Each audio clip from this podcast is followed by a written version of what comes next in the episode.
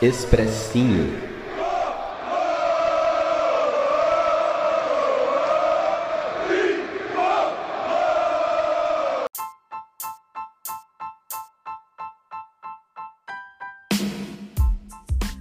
Fala, meu povo do SPF Cast, Gustavo Canato na área. Tô aqui de volta para comentar um pouquinho com vocês depois de bastante tempo. Eu que tô aí diariamente na Web Rádio Digital Sports com a São Paulo Digital, produzindo muito conteúdo bacana sobre o nosso tricolor. E não poderia ser diferente, a gente vai conversar sobre a vitória do São Paulo na última quarta-feira, 4 a 0 em cima da Inter de Limeira, na primeira vitória aí do Crespo no comando técnico do São Paulo e primeira vitória do tricolor na temporada. Vamos falar um pouquinho sobre esse jogo. O Crespo que manteve a escalação com três zagueiros, né? O, o São Paulo fez algumas mudanças com a entrada do Luan, que agora foi inscrito na competição, Daniel Alves mais à frente, mais pelo lado direito, Gabriel Sara continuou como titular. E a Inter de Limeira, que a gente sabe, né, pessoal, assim como a maioria dos times do interior paulista, um time bastante fraco, com muitas mudanças, mas com muita correria, né? Teve mais tempo de pré-temporada. E o jogo começou como a gente já, já espera, né? O São Paulo com a bola, a Inter se defendendo, mas algo aconteceu de diferente das últimas partidas, que é o São Paulo fazer um gol logo cedo. Isso aí já praticamente desmontou é, todo o esquema tático da Inter de Limeira para a partida, né? Um golaço do São Paulo, uma bela jogada trabalhada dos zagueiros até o Igor Vinícius, participação do Pablo, hein? Quem diria o Pablo jogando bom futebol, a finalização do Luciano na trave e o gol do Gabriel Sara coroando aí é, essa abertura do placar pelo nosso tricolor. O São Paulo fez um bom início de partida. Já deu para notar algumas mudanças muito interessantes do jogo contra o Botafogo de São Paulo no domingo para agora, né? Principalmente a velocidade e, e, o trabalho de bola rápido dos zagueiros, né? Os zagueiros com muito mais velocidade nos toques, enfim, algo diferente das últimas rodadas. Isso era algo que o Crespo cobrava bastante.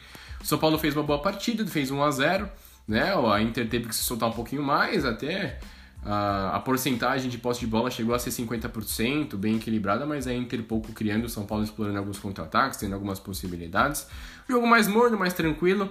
E no fim do primeiro tempo, o volante Thiaguinho, né, que, que acho que pertence ao Corinthians, se não me engano, formado na base do Corinthians, ele acabou sendo expulso por dois cartões amarelos já no final do primeiro tempo. E aí o jogo praticamente acaba para Inter. No segundo tempo, o São Paulo volta com muita gana, com muito sangue nos olhos, criando muitas possibilidades não dando chances para Inter de, de Limeira, né? Jogo fora de casa.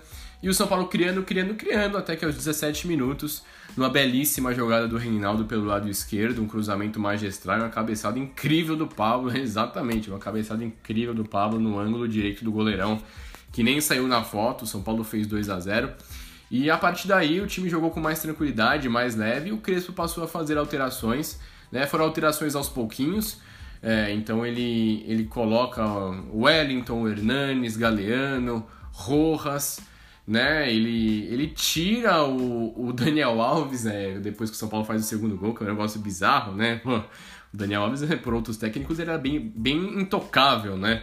E já mostrou que ele não vai ser intocável nesse, nesse time do São Paulo comandado pelo Crespo. As alterações fez, fez o time do São Paulo, fizeram com que o time do São Paulo tivesse mais gana para vencer, para fazer mais gols. A Inter chegou com perigo só aos 27, quase 30 do segundo tempo, numa bela defesa do Volpe. Mas foi um jogo muito tranquilo, pessoal. O São Paulo mostrou uma, uma evolução interessante. Lógico, a Inter é um time muito fraco, mas a gente não tem que tirar os méritos dos jogadores do São Paulo na partida. O São Paulo seguiu bem, jogando com bastante intensidade. O Rojas entrou super bem. Ele que não jogava desde o contra o Botafogo, né? Ele ficou dois anos e, meio sem jogar, dois anos e sete meses sem jogar, cara. A gente torcia muito por ele. Nas próprias lives que eu fazia nos programas, o pessoal sempre perguntava: e o Rojas? E o Rojas? Cadê o Rojas? Vai renovar? Não sei. E ele renovou o contrato, tá de contrato novo, e o Crespo já disse que ele vai ser bastante utilizado. Ele entrou super bem na jogada do gol do Luciano, ele faz um, escarcel ali na defesa adversária, deixa o zagueiro sem pai nem mãe no chão, de bumbum no chão. Ele bate pro gol, faria o gol, né? O Luciano rouba o gol do, do Rojas, mas já foi uma demonstração do que o equatoriano tem a mostrar aí dentro de campo. E, e o São Paulo continuou bem, o, o time do, do tricolor continuou fazendo as alterações, né? O Rodrigo Nestor entrou também. E o São Paulo mexeu bastante, o, o Crespo mexeu bastante no elenco, foi interessante ver algumas peças, né? A gente já vai vendo que o Wellington vai ser bastante utilizado na temporada, o Hernandes vai ganhar mais espaço e principalmente os garotos, tanto o Galeano e o Rojas, né? Que também não é garoto, mas que vinha de muita, muito tempo parado e, e foi importante na partida de ontem. No finalzinho do jogo, no, depois de um, uma boa tabela do Rojas com o Rodrigo Nestor, Rojas, não, perdão, o Igor Vinícius com o Rodrigo Nestor. O Igor dominou na grande área. Quando ele ia cruzar, o zagueiro adversário chegou muito forte no carrinho, assim, um carrinho desnecessário, mas o cara foi na bola. Né? Eu não daria aquele pênalti, apesar de saber que se, se aquela, aquele lance é fora da área, o juiz normalmente dá falta, né, por excesso de, de, de vontade do adversário, mas eu não daria o pênalti. Enfim, o jogo estava matado já. Inclusive, antes desse lance, o Rodrigo Nestor havia feito um belíssimo gol mas o juiz parou o jogo antes de qualquer análise do VAR, porque ele tinha achado que tinha tocado na mão, o assistente tinha, tinha pegado toque de mão, sendo que não foi. Mas enfim, houve esse pênalti. O Hernanes, que é o cobrador oficial, deixou o oficial na vaga do Reinaldo, né, quando o Reinaldo não está em campo, deixou o Rojas bater. E o ponta esquerda, né, o ponta direita equatoriano, cobrou muito bem no canto do goleiro, fazendo gol para a festa dele, para a festa dos jogadores. Foi muito divertido, até emocionante, eu diria, a emoção dos companheiros do, do São Paulo, dos jogadores do São Paulo, indo, fazendo a festa, brincando com ele, um jogador que passou por poucas e boas e vai ser muito utilizado é, durante essa temporada, vai ser muito importante no esquema tático do, do Hernan Crespo. Então, é isso, pessoal. São Paulo fez um bom jogo. O São Paulo já vai iniciar a preparação para o jogo contra o Santos no sábado. E depois desse jogo, o São Paulo vai ter aí uma semana de descanso. Né? Descanso não, é de folga para treinamentos, enfim. E eu me animei bastante com o jogo, gostei das ideias do Crespo.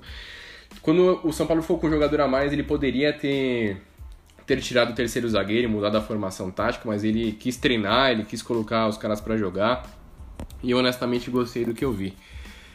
Então é isso, pessoal. Basicamente, essa é a minha análise. Espero que vocês tenham gostado e, e certamente vocês vão me ver mais aí na programação do, da SPF Cast. Um prazer estar com vocês. Um abraço a todo mundo. E é nóis, pessoal. Esperamos que seja uma grande temporada para o nosso tricolor.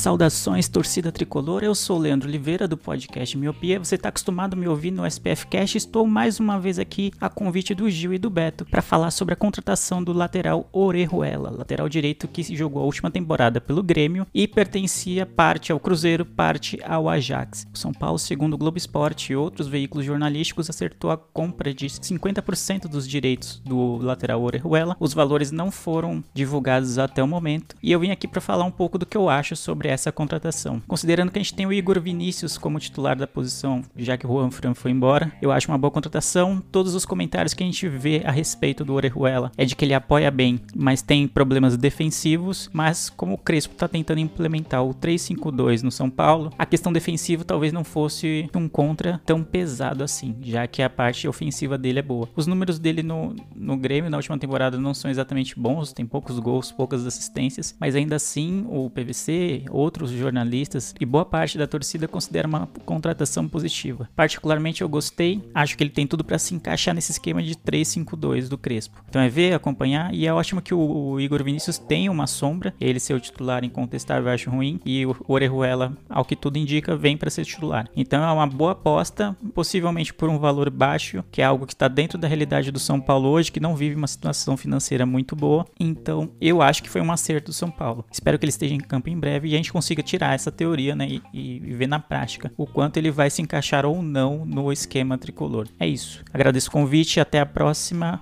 Um abraço.